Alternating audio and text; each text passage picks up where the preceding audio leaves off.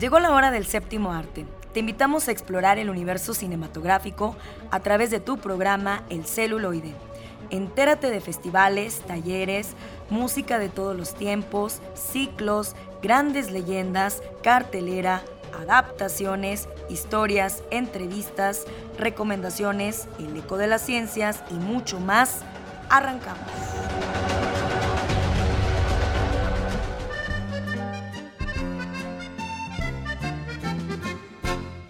Amigos de Radio Universidad, pues es un placer como siempre estar con ustedes en su programa El Celuloide. Gracias que nos sintonizan a través del 1190 de AM por la cultura y por el arte, Radio Universidad. Quédense con nosotros durante estos 55, 55, 54 minutos, porque también tenemos el corte institucional, para disfrutar de nuestras secciones. Carlitos, buen día, pues nos estará presentando este, el análisis de Smile del 2022.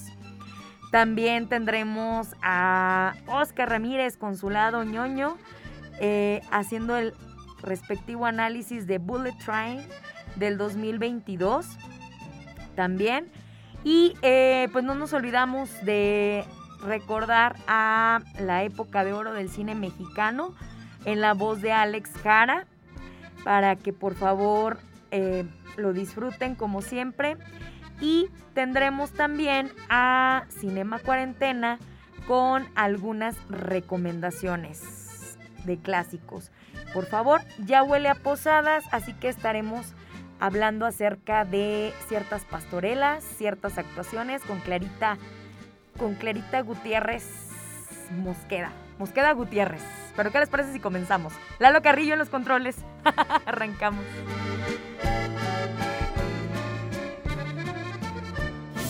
Homenajemos al cine de ayer. Época de oro. Famoso actor, emigró a México en el año de 1939. Llegó a este país huyendo de la Guerra Civil Española. Se dice que pasó un tiempo en Barcelona antes de elegir a México como el país a donde viajaría en condición de exiliado. El buque en el que viajaba desembarcó en el puerto de Veracruz y en su ficha no se le registró acompañante. Sin embargo, se sabe que luego de su llegada a México se casó con una mujer originaria de España, de nombre Mercedes, con quien no tuvo hijos. Hoy, en época de oro, recordaremos a Ángel Garaza. Bienvenidos. Y luego que Rosalía quedó curada para siempre de su curiosidad, Gracioso la quiso mucho y tuvieron hijos hermosos, a los que dieron por madrinas hadas poderosas para que los protegiesen contra las malas hadas y los malos genios. Qué bárbaro, qué historia tan bonita. Y cómo agarra fuerza desde un principio. Todos estos libros de ciencia son interesantísimos. ¿Quiere que le lea otro maestro? No, por hoy está bueno. Voy a salir a tomar un poquito de aire y regreso. Ah, sí, le hará muy bien. Hoy amaneció usted bastante más calmado. ¿Verdad que tengo buena cara? Muy buena cara. Yo creo que pronto estará bien del todo, maestro. Yo también. Ah, si sale usted a tomar el aire, por favor, tráigame un poquito. El que nos mandaron ayer ya se está terminando. Bueno, le voy a traer un poquito, pero no se mueve de aquí. Aquí se está quietecito. Ahorita regreso. Claro, yo aquí me quedo quieto. ¿Para qué voy a salir? Me quedo hablando con mi secretaria. ¿Con quién? Con mi secretaria, la señorita Nelson. ¿Señorita quién? Señorita Nelson. ¿Dónde está? Aquí la señora. Ah, perdóneme, maestro, es que no se lo había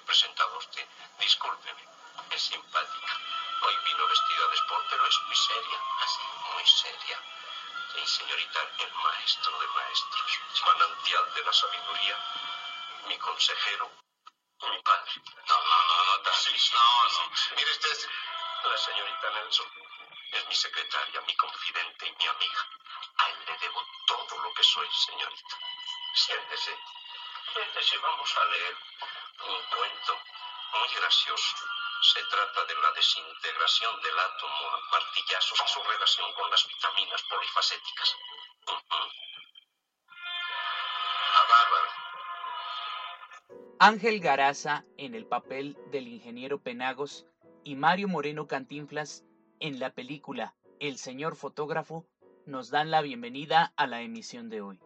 Muy buenas tardes amigos radioescuchas, excelente sábado de cine para todos ustedes. El nombre completo del actor fue Ángel Garaza Vergés nació el 12 de diciembre de 1905 en Madrid, España, y aunque hay muy poca información sobre su infancia y adolescencia, se sabe que llegó a México huyendo de la Guerra Civil Española, pues temía por su vida. Al llegar a México, logró encontrar un lugar en la industria del espectáculo, participando en diferentes películas como actor de reparto. Y aunque se desconoce cómo es que inició su relación con Mario Moreno Cantinflas, fue el famoso cómico quien le dio la oportunidad de ir tomando mayor protagonismo. La primera vez que trabajaron juntos fue en la cinta llamada Los Tres Mosqueteros en 1942, la cual marcaría el inicio de una fructífera relación.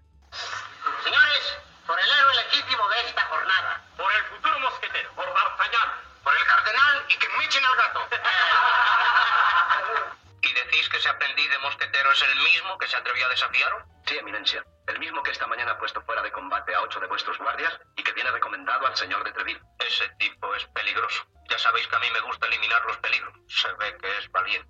Pero los valientes que no están conmigo no deben estar con nadie. Eminencia, un mensajero desea hablar con vuestra eminencia. Que entre. Durante la llamada época de oro del cine mexicano, Ángel Garaza realizó por lo menos seis películas junto a Mario Moreno Cantinflas. Sin embargo, también participó en cintas de otros géneros, donde llegó a compartir créditos con figuras de la talla de Jorge Negrete, María Félix, Pedro Infante, José Elías Moreno y Buster Keaton, tan solo por mencionar algunos. Tras el final de la época de oro del cine mexicano, el actor español fue uno de los pocos que pudo hacer la transición de buena manera y logró mantenerse activo participando en películas de todos los géneros, sin dejar de lado la comedia, junto a su gran aliado Cantinflas, con quien durante la década de 1960 grabó películas emblemáticas como El analfabeto, El padrecito y Un Quijote sin mancha. Al que has de castigar con obras, no trates mal con palabras, pues basta al desdichado la pena del suplicio sin añadidura de las malas razones. ¿Qué quiere decir? Del árbol caído no hay que hacer leña. Exactamente, amigo, justo.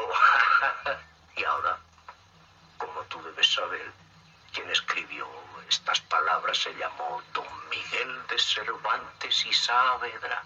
Pues cómo no voy a saber si ese señor Saavedra, si Saavedra lo que decía, profe. Tan lo sabía que por eso puso estas justas y sabias palabras en boca del inmortal personaje creado por él, Don Quijote de la Mancha. Don Quijote de la Mancha, sí señor. Y en cierto modo, yo diría que tú tienes algo de Quijote. Pues puede que tenga razón, porque yo me acuerdo que cuando era chiquito, mi mamá me decía, cuando empecé a desarrollarme, ¿verdad? Mi mamá me decía, ay, Quijote tengo. Una vez entrada la década de 1970, además de Cantinflas, otra actriz cómica con la que trabajó fue María Elena Velasco, la India María, con quien tuvo la oportunidad de brillar en por lo menos tres películas, siendo Duro pero Seguro la última cinta en la que participaría, pues su salud comenzó a mermar debido a que se le detectó cáncer de pulmón y pasó sus últimos años de vida padeciendo esta terrible enfermedad hasta que falleció en agosto de 1976.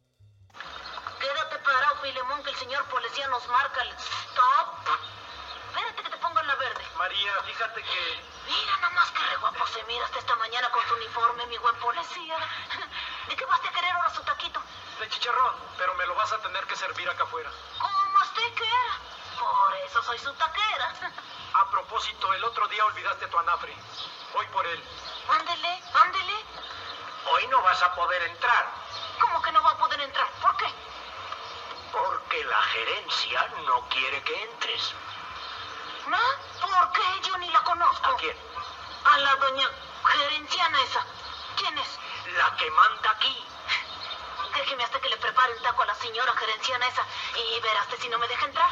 Bueno, basta ya de discusiones. No hay permiso para entrar. ¿Pero por qué? Mira, no quiero hablar con idiotas. Pero yo sí. La verdad es que contigo no hay quien pueda. Como parte del legado que dejó el actor, además de sus más de 30 películas en las que participó, también destaca que fue uno de los miembros fundadores de la Academia Mexicana de Artes y Ciencias Cinematográficas, institución que es la máxima autoridad en cuanto a cine se refiere en México, y es la encargada de otorgar los premios Ariel. Yo soy Alex Jara. Sigan con nosotros en su programa El celuloide a través de la señal de Radio Universidad. Llegó el momento de recibir a nuestros invitados. Escucha la entrevista.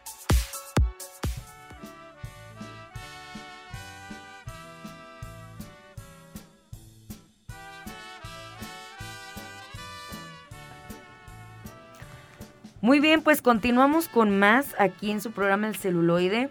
Recordemos que la semana pasada nos visitó Clarita, como todos la conocemos, de cariño, eh, pero bueno, es una gran actriz, Clara Susana eh, Mosqueda Gutiérrez, quien ha participado en grandes proyectos y también con personajes muy destacados de la cultura, eh, del ámbito teatral, por ejemplo, como el maestro Kabubi y varios. Entonces vamos a seguir haciéndole difusión a, esta, a estas tradiciones decembrinas, a lo que son las pastorelas. Entonces nuevamente le pedimos que viniera para que nos invitara, porque bueno, pues ya la semana que entra empiezan las pastorelas, eh, perdón, las posadas. Entonces, pues ya se va acercando, se va acercando ya el 24 de diciembre y queremos recomendarles precisamente que no olviden las tradiciones, que las disfruten y qué mejor que en este espacio cultural ubicado en Sevilla y Olmedo, en el, en el hermoso barrio, ahí cerca del Jardín de San Sebastián. Así es. Entonces, eh, pues nuevamente muchísimas gracias Clarita por estar aquí compartiendo el micrófono con nosotros. Sí, gracias por invitarnos nuevamente. Así y pues es. aquí le estamos invitando al público que nos esté escuchando a que asistan a ver la pastorela. Es una pastorela tradicional que se va a presentar el 16, 17 y 18 a las 8 de la noche en la calle de Sevilla y Olmedo 235.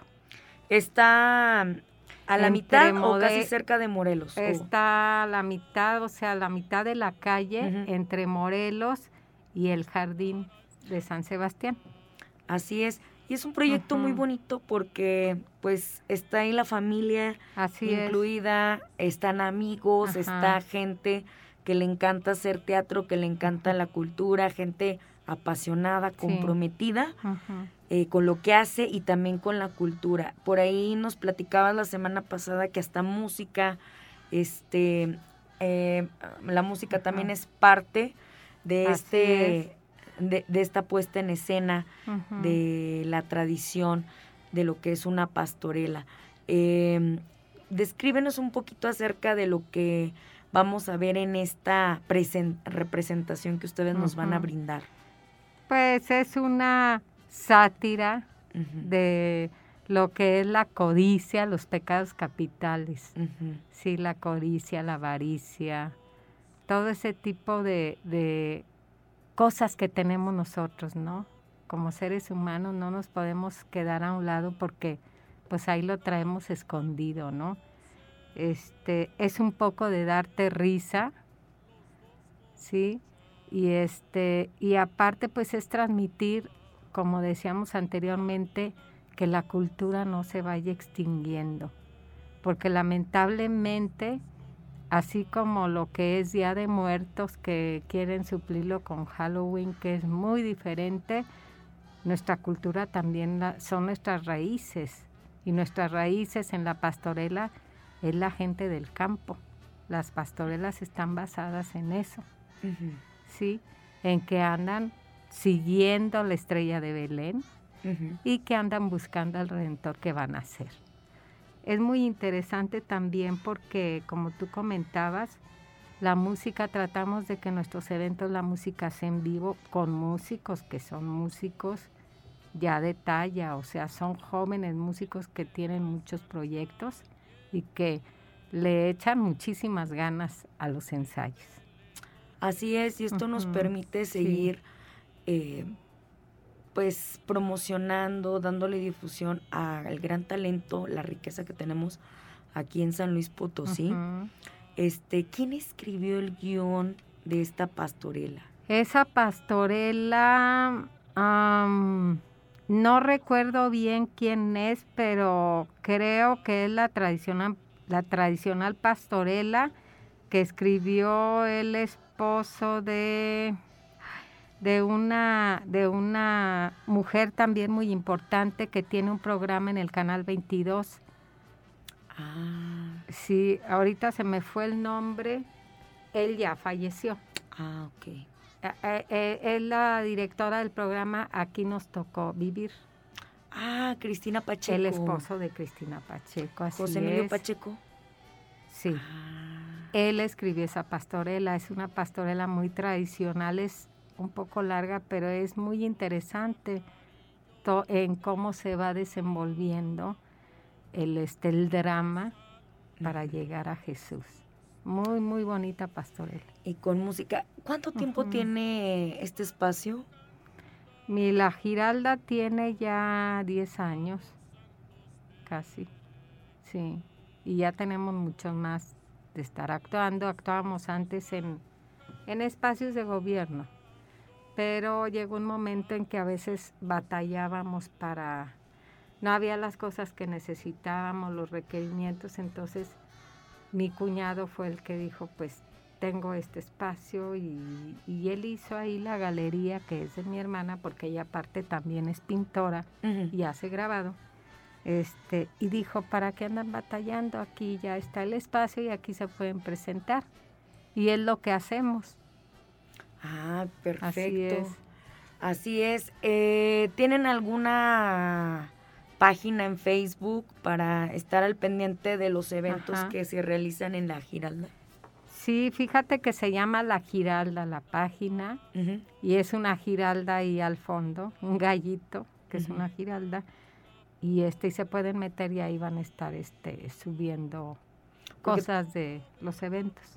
Perfecto, pues te agradecemos mucho el volver a este espacio para seguir haciendo latente invitación. ¿Hay alguna cuota de recuperación, me imagino? Sí, de hecho hay una cuota de recuperación. Mira, se, a veces la gente pues no está acostumbrada a pagar, pero pues también se les tiene que pagar A los, a los artistas, actores. sostener los espacios, darle el y mantenimiento. este, sí, así es, estamos cobrando 150 pesos, pero es hay un intermedio donde se les da buñuelo y se les da café de olla. Ah, perfecto. Entonces se hace esa calidez de, de- de acercar más al público con nosotros porque nosotros mismos somos los que le servimos al público, los personajes.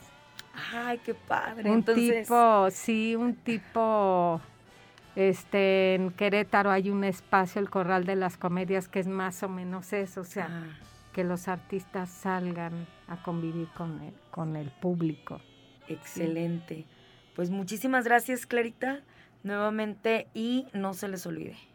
Vamos, vamos a apoyar a nuestros actores, a nuestros artistas potosinos y qué mejor que con esta gran historia de uno, pues, de los, uno de los grandes escritores que tenemos Sí, en México, Así señor es. Pacheco. Pues muy, muy bien, continuamos aquí en el celuloide y disfruten de las posadas. Sí. Qué hermoso es el campo, qué bellas las flores. Y llegó el momento de las recomendaciones. ¿Qué hacer en este fin de semana?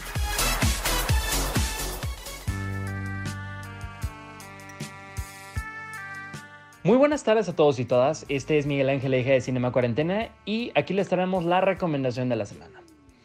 Pues como ya estamos acostumbrados, les recordamos que estamos en el Reto Cinema Cuarentena, que consta de una lista de 52 categorías, una para cada semana del año, en donde iremos recomendando diferentes películas eh, acerca de directores en específico, décadas, países, movimientos fílmicos, etcétera, para que así las recomendaciones nunca se terminen y que podamos aprender un poquito más sobre la historia del séptimo arte.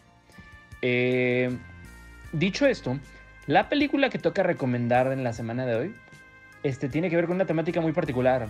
Eh, está muy padre, me gusta mucho, ¿no? Normalmente eh, recomendamos, cuando recomendamos algunos géneros o temáticas, decimos, pues películas de terror, comedias, musicales, etcétera, pero esta va a ser un poquito más específica ya que hay bastantes películas muy buenas sobre el tema, ¿no?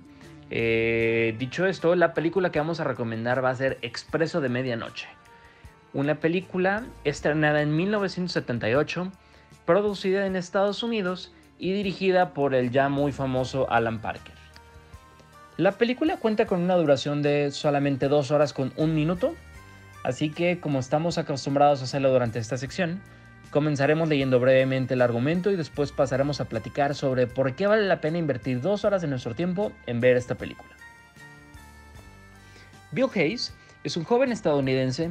Fue detenido en el aeropuerto de Estambul cuando se disponía a subir a un avión con varios paquetes de hachís. Acusado de uno de los delitos considerados más graves en Turquía, Bill es condenado a cuatro años de cárcel. En prisión sufrirá las atrocidades propias de un sistema penitenciario brutal e inhumano. Esta es la reseña tal y como aparece en Google. Ya saben, buscas el nombre de la película en Google y es lo primerito que te aparece. Así que vamos a contrastarlo con lo que opinamos nosotros de la, película, ¿no? Para empezar, ¿por qué elegimos películas carcelarias? Eh, por dos razones. La primera es la que ya comentamos de que existen bastantes películas pues muy muy buenas que, tocan la vida dentro de las cárceles. Por poner un ejemplo, The Shawshank Redemption, esta película que, tal vez no nos encanta a nosotros, pero IMDB la tiene como la mejor película de la historia, con lo cual estamos muy en desacuerdo, ¿no? Pero es, buena película. Este, y por la segunda razón es, es bien interesante ya hemos explicado aquí que uno de los motivos por el cual nos encanta el cine en general, en general el cine, pero aplica para todo el arte, es porque lo que hace es nos ayuda a poder transportarnos a escenarios en los que nunca quisiéramos estar o nunca tendremos ni siquiera la posibilidad de estar. Por ejemplo, es lo que pasa con las películas de asesinos seriales. Nos gusta verlas porque nos transmiten adrenalina, emoción, miedo.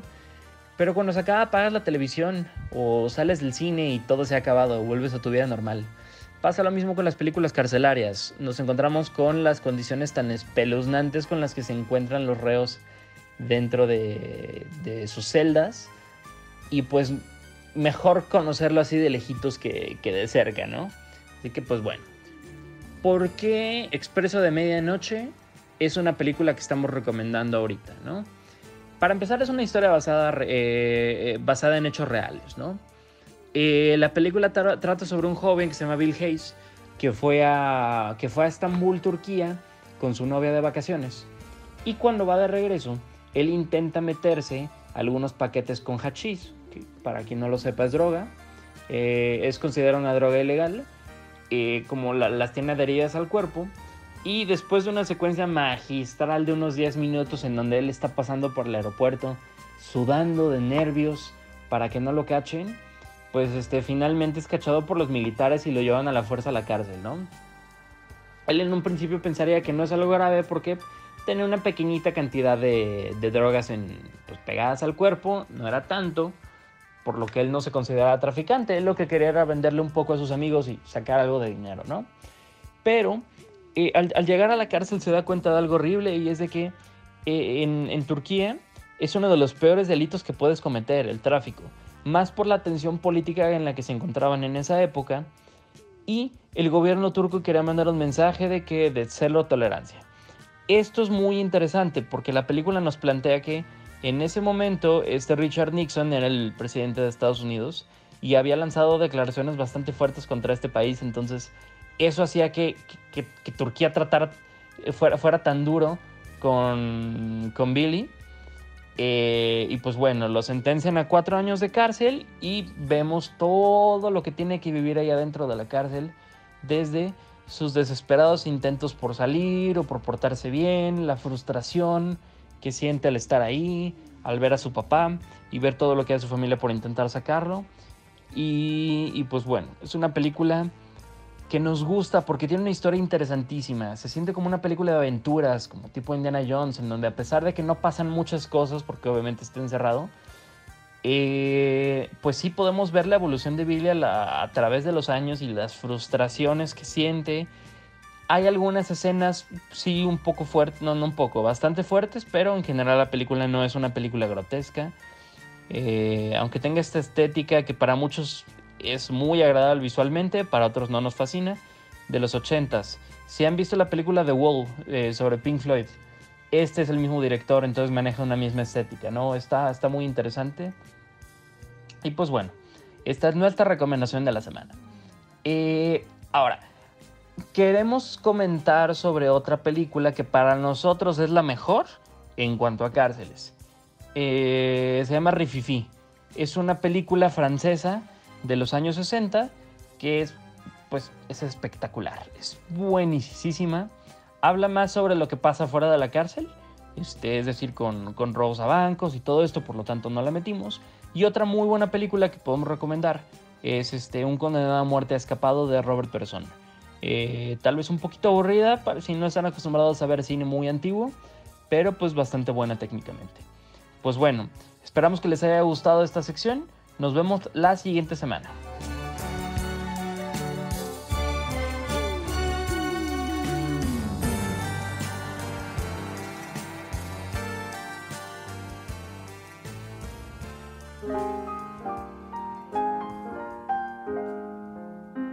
Bienvenidos a la sección de ficción, cómics y otras rolas, donde ahondaremos en elementos de la cultura nerd.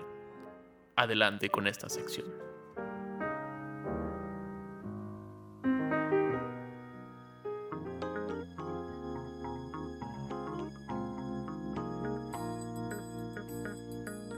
Hola a todos, bienvenidos al lado ñoño del celuloide. Me acompaña Carlos Buendía, Lalo Carrillo en los controles. Yo soy Oscar Ramírez y hoy les traemos una película del nuevo Tarantino.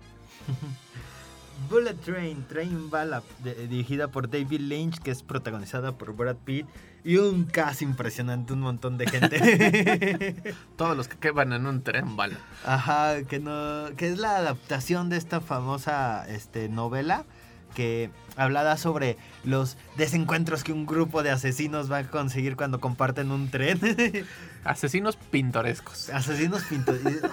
Porque cada uno tiene su personalidad exacerbada, así exagerada, a más no poder y los matones más matones de todo el, de todo el planeta se reunirán en, en una extraña sucesión de acciones alrededor de un mafioso ruso que conquistó a la mafia japonesa, la muerte blanca. La muerte blanca. Y que pues es una historia muy, muy, muy sencilla que alargan, alargan, alargan, alargan en el punto de volverse sumamente ridícula. Así es, esta película va como muy de la mano de lo que Guy Ritchie hace. Si te gustan las películas de Guy Ritchie, esta Sí. es una más y, y es como... mm, eh, cumple en ese aspecto como de una gran película de acción. Es como Kill Bill hecha por este Guy Ritchie. Guy Ritchie, ajá. Es- es- este director que ha hecho las de Deadpool, si no me equivoco, David Lynch. Este, Dave Lynch, no confundir con David Lynch. No, eh, no es Aunque David yo Lynch. una película de David Lynch. De acción. de acción o de Deadpool. en donde pues, la, la trama es esta, ¿no? Este, Yuichi es un padre que su hijo sufre un accidente. Este, y entonces un día le llega como... Sufre Sufre, entre comillas. Luego descubrimos que fue un plan malvado. Y justamente la acción se denota cuando le dicen, oye, yo sé que quién le hizo eso a tu hijo, te veo en el tren bala ah, de tal estación a tal estación, ¿no? Para Sí, los en que en el más o menos... 34B, 3B, una cosa Ajá, así. una cosa así. Este, el tren bala es un medio de transporte en Japón que recorre casi toda la isla y que es famoso por ser como esta cosa como perfecta, ¿no? O sea, como de llega a tiempo, tiene un minuto para cada estación, la gente baja y sube como en perfecto orden, tiene como diferentes vagones de primera clase, el vagón callado, no sé, es como todo un personaje por sí solo el tren bala. Entonces Yuichi va a ir a encontrarse como buscar la venganza del quien le hizo a su hijo, lo puso en una en el hospital y ahí se va a encontrar con el personaje de Brad Pitt, con Mandarina y Limón, que son todos esta serie de asesinos a sueldo que por distintas razones llegan al tren. Uno tiene que robar, uno tiene que matar, uno tiene que hacer como ciertas cosas. Y los caminos de estos personajes se van a entrecruzar como volviéndolo caótico. Sí, Sí, sí, sí, sí, sí. son- es- o sea, está Brad Pitt, Joe King, Aaron Taylor Johnson, David Lake también salen como actuando, Sandra Bullock, Michael Shannon y la cosa más rara que vimos en la película, Bad Bunny, como No. el lobo de El- Wolf. Que no actúa nada mal, es un personaje muy divertido, con una historia que no sé por qué le dedican tanto tiempo, porque se Pues parte de la película. Porque es el Benito, ¿no? O sea, como Be- Benito a Cortés, ¿no? Lo Me gusta es que porque el- los créditos aparecen así. Lo dejan como cual latino borracho en parada. por una sucesión de que todos son tan buenos en lo que hacen, sobre todo Brad Pitt, que es este personaje de eh, Ladybug, que, es como el, bicho de la suerte, porque él tiene muy mala suerte y se distingue en toda la película, que es muy simpático, muy jocoso, muy suelto, pero es todo un asesino súper profesional donde tras el accidente de este niño, este, resulta que hay un montón de mafiosos en el tren buscando un maletín, buscando al hijo del asesino, al- al hijo de la muerte blanca. Y entonces Mandarina y Limón hacen como de guardaespaldas y luego se encuentran a Ladybug, que se encontrarán a Prince, que se encontrarán un montón Al de más, que- al, al lobo y todos estarán buscando sin querer este, como el mismo objetivo desde diferentes puntos, robar el dinero, robar un maletín, regresar el hijo a casa, la venganza, concluir con un pacto, este, y un montón de situaciones, todo dentro del tren bala. Todo ocurre como tan político, son diálogos largos, largos, largos que juegan mucho con el idioma, con el lenguaje, cómo son ellos. Por ejemplo, me encanta mucho Mandarín y Limón, esta sobre eh, diálogo que tienen con Sí, el sí, del tren. Sí, el, son- el- del- la serie de niños, se me fue el nombre. Este, Ay, este William del tren. Eh, Ustedes ubican la maquinita la carita. azul que es para niños, donde el limón que Ah, se me fue el nombre.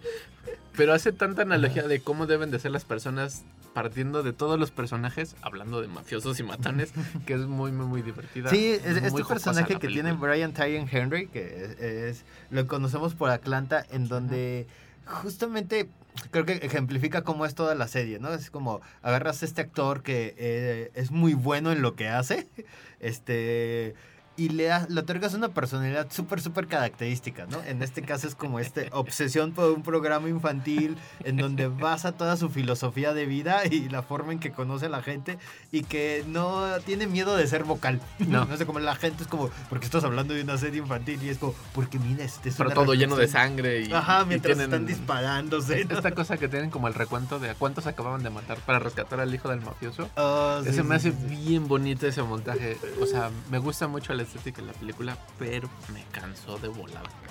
Ya, Yo creo que el problema es que se pone como cada vez más este ridícula. Entonces, la misma peli, co- ubican esto como de las secuelas, este suelen ser más tontas, más este, más grandes y Todo más ocurre en la misma película. Ajá, esta película se vuelve como su propia secuela porque inicia de una manera como muy sobria, ¿no? O sea, como pues, más a, Sí, a todo pegar a Guy Ritchie y, como de estos Los diálogos como de, cultura pop como Tarantino y poco a poco pues tiene como que pues, crecer, ¿no? O sea, como de, ah, ahora vamos a hacer una masacre, ah, ahora vamos a poner una bomba, ah, ahora vamos y entonces Pero además co- como caratazos tipo Jackie Chan. Sí, sí, sí, una cosa que en medio y Ajá, y como mientras más va creciendo la peli, este, pues más ridícula y estúpida se pone, ¿no? Y entonces llega un punto en donde el tren vuela y, choca con otro tren y no se detiene y, y destruye un pueblo y así, una cosa así como nuclear.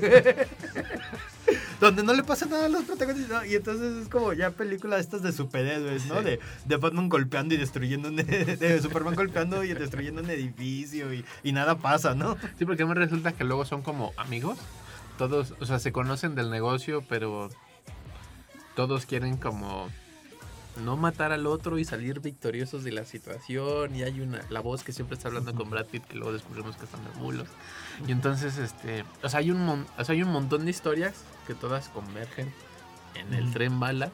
Sí que ahí Y se vuelve la como, locura, ¿no? como un poquito como es como novela, ¿no? Y eso es como algo Es como una novela. muy De divertido. hecho, Sí, parte sí, de una novela. Ajá, pero logra como plasmar esta sensación de tener capítulos dedicados a cada personaje, ir hilando poco a poco, que pues, en ese a veces como que la, la serie es muy este burda, como de digo la serie de la película. Por eso no la entendí. Por- porque te recuerda como constantemente o te va como platicándolo. Sí, en donde- En lugar de que tú vayas hilando, que las historias de cada personaje son geniales, ¿no? Entonces es- existe este trasfondo, estas características, esta personalidad que los vuelve como de, ay, no, aparecieron tres escenas y son entrañables, ¿no? Sí, sí, pues sí, porque además todas las historias son sumamente profundas. Ah, sí, sí. o sea, son historias así crueles. Por eso le dedican un chorro a la historia de Bad Bunny, que está padre, pero le dedican demasiado, Ajá, creo y, yo. y lo peor es como, como que lo hacen como súper evidente del personaje de Brad Pitt, que es el que se encuentra con el lobo, como, ay, y entonces es por eso que da, da, da, da. Es que me encanta que es el personaje tonto de la película. Sí, sí, sí, sí, Como así de, que- "Uy, yo soy bueno para recordar caras, yo sabía que lo conocía y a la voz le dice qué onda, cómo lo conocía y por qué lo quiere matar. Y el otro, ah, pero así como bien inmutado como de, ah, de veras. Y luego creo que rompe como ese personaje que trae tonto y se vuelve muy serio a la mitad de la historia.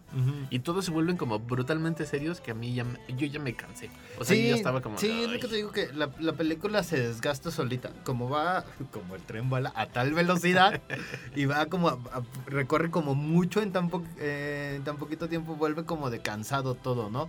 Vuelve como el de pasar de estos eh, asesinos carismáticos, limón y mandadina, a esta reflexión súper profunda de la hermandad. Y, Y además ellos y- se vuelven tontos. Sí, sí, sí. sí. O sea, sabemos que son ridículos, pero son muy buenos haciendo lo que hacen en este primer montaje de cómo Ajá, ¿no? Matan a la matan gente. un montón de Ah, gente Que están peleándose que si eran 16 o 17 y resulta que si eran 17 porque había un inocente. Y lo cuentan tan fregón que luego se van volviendo, yo creo, torpes. Y es lo que no me gustó de la, de la película, creo. O sea, es lo que más me molestó, que de pronto todos son súper malos y súper gánster y luego son muy, muy, muy ridículos. Sí, es, es que te promete como, como de, otra "Ah". peli al inicio y, y terminas convirtiéndote en esta cosa como...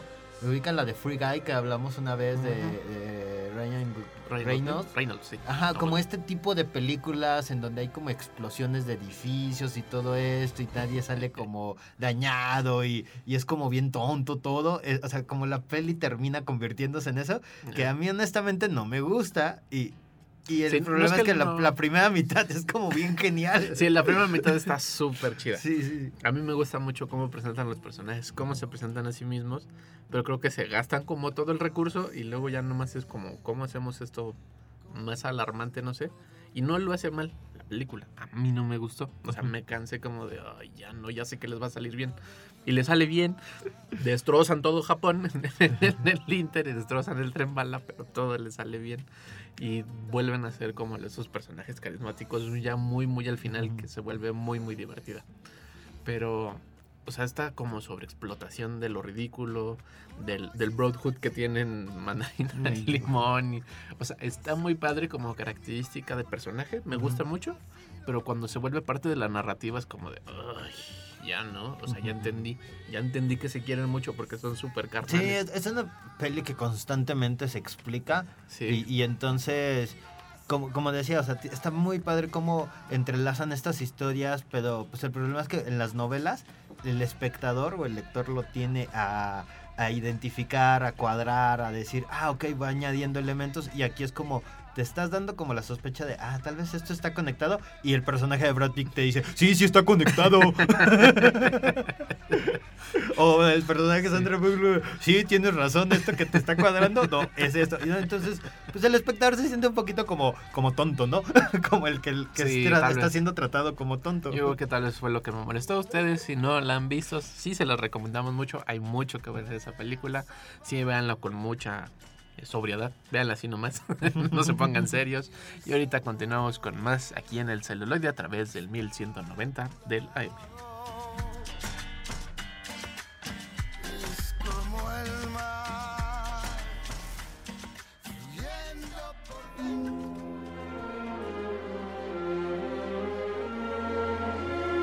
Les voy a hacer una recomendación que no pueden rechazar.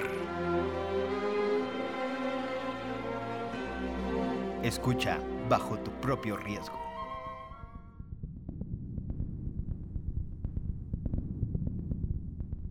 Hola amigos y amigas del celuloid, seguimos aquí en Radio Universidad Oscar Ramírez, yo soy Carlos Buendía y el día de hoy les traemos una película de La Sonrisa. No, no tiene nada que ver con el Joker.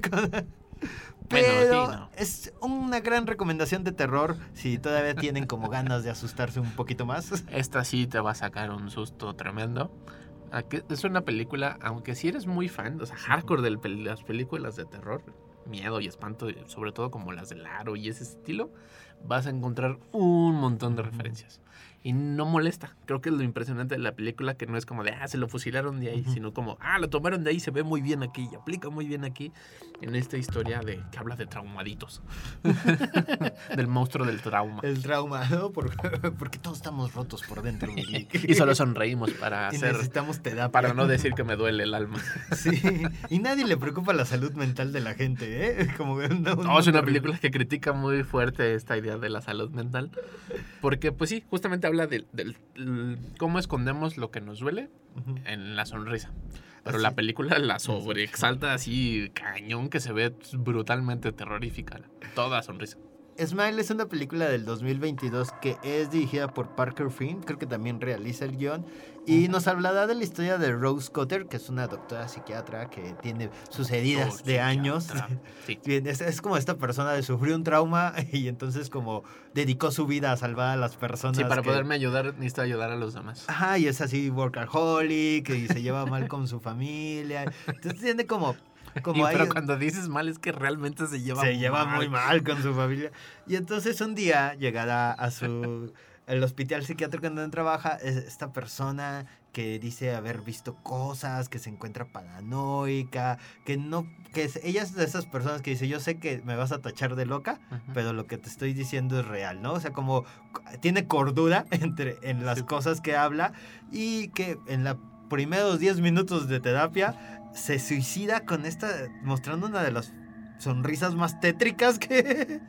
Y esto le dejará no solo el trauma, sino como un demonio que acosará a la doctora Rose por toda la, la película. Es como. Se, se me fue el nombre de esta película donde un ente invisible va persiguiendo a unos adolescentes. It Follows. It Follows. Que es el refrito de Halloween. De y que aunque se habla de la sexualidad y las enfermedades venéreas, aquí está hablando de otra enfermedad.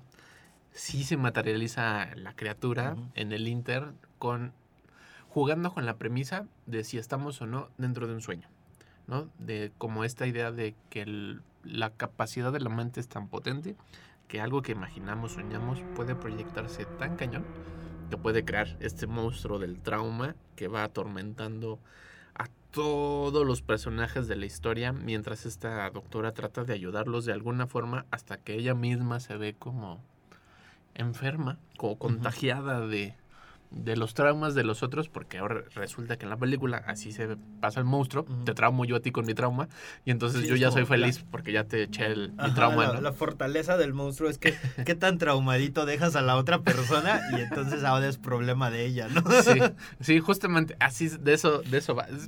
Cuando la empiezas a analizar la película se vuelve un poco nefasta, pero la estética que tiene, la narrativa que tiene y todo este recuento de las nuevas películas de terror, los grandes momentos de las nuevas películas de terror de hace 10 años están ahí. La forma de cómo se usa la cámara, el dónde está el encuadre, y vas a tener jumpscares uno tras otro, tras Sí, otro, es una, tras otro que es una no te película dejan como paz. muy de jumpscares, como, eh, como muy apuesta a esto que es como más el thriller, como tipo Hereditary, ¿no? Que es como más la atmósfera y todo esto. Acá es como de, no, vamos a utilizar todos nuestros recursos para hacer estos jumpscares, para hacer como momentos de tensión y luego, ah, si encuentras algo, si pasa, si sale el monstruo, ¿no? Que creo que aquí es donde no sé, yo lo sentí como muy, muy, muy, muy padre porque son personas los que realizan esta película que sí le saben, ¿no? Que sí, saben por qué van a colocar. Me gusta mucho esta idea de, por ejemplo, cuando entra ella a la habitación, como cuando va a ver a la paciente, la forma en que la cámara se mueve para demostrar que hay alguien ahí es como muy, muy tensa y es como de, dura 30 segundos tal vez el movimiento de la cámara, pero es como muy bueno lo que hace, ¿no? Para darte pie a lo que, ah, el desastre que va a ocurrir como más adelante, ¿no? La violencia. Creo que eso es de las grandes ventajas que tiene la película, que no te miente, o sea, no usa el recurso del, uy, te va a salir un monstruo de aquí, te sale del otro lado, sino te dice, va a salir por aquí y te estoy Sí, preparando te va, para te que salga por ahí. construyendo a través de la cámara qué es lo que va a fregón. pasar, ¿no? Y, y de repente cuando dejan como la cámara correr es porque están generando la, la ambientación para ¡zas! ahí. Sí, es como de, eh, ahorita va a salir de aquí, no me voy a asustar. Y ¡zas! sale de ahí si te asustas. Ajá, ¿no? es una Y- película que está muy bien montada, tiene muy buen timing. Y aunque la historia es muy, muy sencillita, pero como juega con todas estas cosas de la posibilidad del sueño, la posibilidad del- de la mente. Sí, de la, de la alucinación. trauma. Una de las cosas que me gusta más es cuando. O sea, el hecho de que ella sabe que lo que está viendo tal vez no es real. Sí. Y porque lo ves desde el inicio, ¿no? Esta cosa como. Sabe cómo contar sus elementos. Como de, ah, vamos a jugar con esto, ¿no? Y lo vemos en la primera paciente. Que ya está viendo cosas que las demás personas no está viendo. Que esa primera paciente es un cortometraje Ujú. en la cual se inspira la película, que dicen va a estar en el DVD, bueno, en el Ay. Blu-ray, para que lo podamos ver, porque lo estuve buscando y no lo encontré. No busqué mucho, pero. Bueno, también, también es como que los bajan, ¿no? Le pasó lo mismo como el Lights Out. Ah, Creo que ya, ya se vuelve como muy difícil encontrar ese cortometraje a partir del de que ya existe la película. Ujú. Sí, y entonces es- la película es como muy chiquita en, en, en aspecto a como de vamos a utilizar estas herramientas y estos elementos al inicio y los va utilizando durante toda la película. Cosa que es como muy bonito porque aquí sí es el director te lleva de la mano. Te va diciendo, mira, chécate esto, mira, le voy a hacer close up a esto y no es como la película anterior de sobreexplicación, tratar como estúpida a la audiencia. No, es como le voy a plasmar- los elementos, ¿no? Para que el espectador vaya empezando en su cabeza a armar el rompecabezas y decir, ah, entonces ocurrió esto, ah, entonces normalmente ocurre esto en este universo. Ah, claro, ¿no? Cuando Sí. la cámara se mueve así es porque sí estamos en otra realidad, ¿no? Y entonces se vuelve como muy clara de ver, se vuelve muy disfrutable, como esta claridad audiovisual lo vuelve completamente disfrutable, ¿no? De- te le prestas atención y dices, oh, sí, ¿no? Todo lo que te propone tiene su payoff más adelante. Sí, porque es como una gran casa de terror y de espantos a la cual vas recorriendo y tú sabes que te vas a ir asustar y todo mundo te asustas y te sorprende. Pero lo- creo que otra cosa interesante de la película es como la plástica. Hay un sobreuso de color en ciertas partes que todo es muy chirriante, muy plástico. Como la de Glass, ¿no? Sí, me acuerdo mucho del hospital psiquiátrico de, de esta película con Sí, el ese de rosita, Glass. ese rosita pastel. Ajá. Y este... Ah, tal vez es el set, ¿no? Que le sobró. A lo- mejor es lo mismo. Pero como esa cosa como de azúcar, como si fuera el, el Como- Daydream, el delirio Ajá, sí, de sí, sí, sí. Sí, pero como, como esta... como- Totalmente oscuro. Como si fuera un mundo de juguetes. Ujú. y, y como muy muy colores pasteles que te recuerdan como poquito a Wes Anderson en la vida real. Sí, también.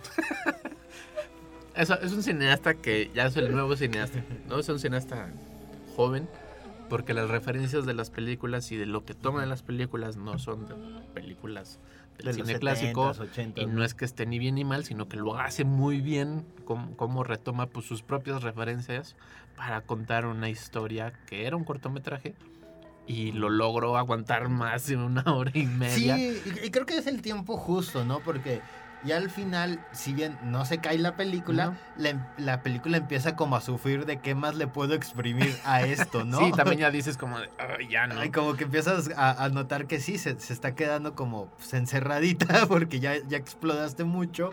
Y creo que llega así como en el tiempo justo, ¿no? En el, eh, en el de cuando tal vez la idea ya no da para más, ahí empieza a concluir. Empieza a cerrar como cositas y empiezas a decir, ah, ok, ok, entonces ya, ya medito, ya medito y ¡zas! y ya se acaba. Sí, o sea, es una historia muy sencillita, con una narrativa y una estética muy bien plasmada, que todo cuadra. Y creo que justo esa es la gran ventaja de, de la película, que vas junto con la película y cuando tú ya te cansaste, la película ya se cansó y termina la película. No trata de reexplicarte nada, ni trata de decirte como, ah, ya era un sueño. Aunque sí lo dice, pero no te molesta. No, porque se Y- planteó desde el inicio, ¿no? Te- Ajá. como decía, estos elementos en donde te das cuenta que es un sueño y que no es, que es la mente de la protagonista o- y que es la realidad, este, se respetan, ¿no? Y respeta sus propias reglas y es bien bonito encontrar una película que crea un mundo, la respeta en menos de dos horas, ¿no? qué, qué genialidad, ya no hay películas de hora y media. No, justamente es, es es una película muy peculiar. Este, justamente por eso, ¿no? Que el, el nuevo cine trataba, nuevo cine o sea, recién hecho, trataba siempre como dejar todo abierto, dejarlo todo a la interpretación y rebuscado como mucho en los símbolos y así como ¿Qué, qué final alternativo hay aquí? Explicación del final y es como, no, no necesitas nada de eso porque la película te lo da todo. ¿no? O sea, te dice dónde Sí, debes de es- es ver, como- qué tienes que poner la atención. y Como la que hablamos hace poquito, la de Barbarian, que es como crea su propia mitología y no se da el lujo de sobreexplicarla. No. Sí, así como de, "Ah, esto es sencillo, es un monstruo. ¿De dónde viene? ¿Quién sabe? Pero es, Pero un, monstruo, y ya, vámonos, y ya sí ¿no? jala. que este es el monstruo del trauma. Esta idea de la falsa sonrisa y como siempre decimos, sí estoy bien, ¿no? Y jajaja, jijiji, pero realmente estamos rotos y quebrados por dentro hasta que se sale el monstruo y, a- y apodera como esta idea del- de, la tristeza, la soledad y el trauma, apodera a alguien más hasta atormentarlo, llevarlo al suicidio, a la locura, ¿no? Sí, y me gusta mucho cómo crean este monstruo, ¿no? Como que me recuerda este, el de Saturno comiendo a sus Ah, hijos, que es como, claro, ¿no? ahí, ahí está, ¿no? Es como de esas cosas que en el imaginario colectivo son horrendas, por fin se están plasmando como en pantalla, ¿no?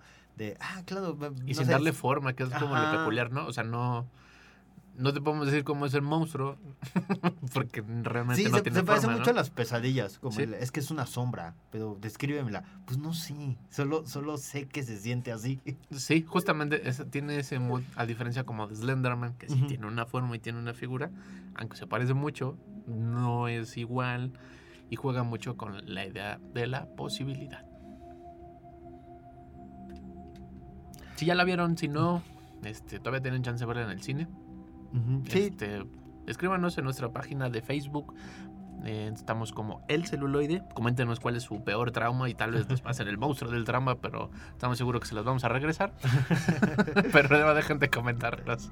Puedes escuchar este y otros episodios. Estamos en Spotify como El Celuloide Radio Universidad. Ahí pueden hacer el reencuentro de. Creo que ya, ya, ya es todo el año, ¿no? Llevamos todo un año. Básicamente ya vamos para el cierre del año. Qué bueno, de, de- este, casi 52 episodios, 52 horas que pueden escuchar de El. Celuloide.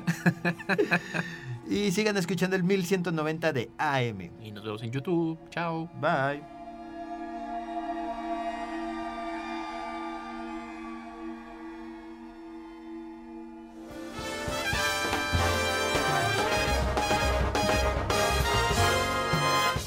Esto fue El Celuloide.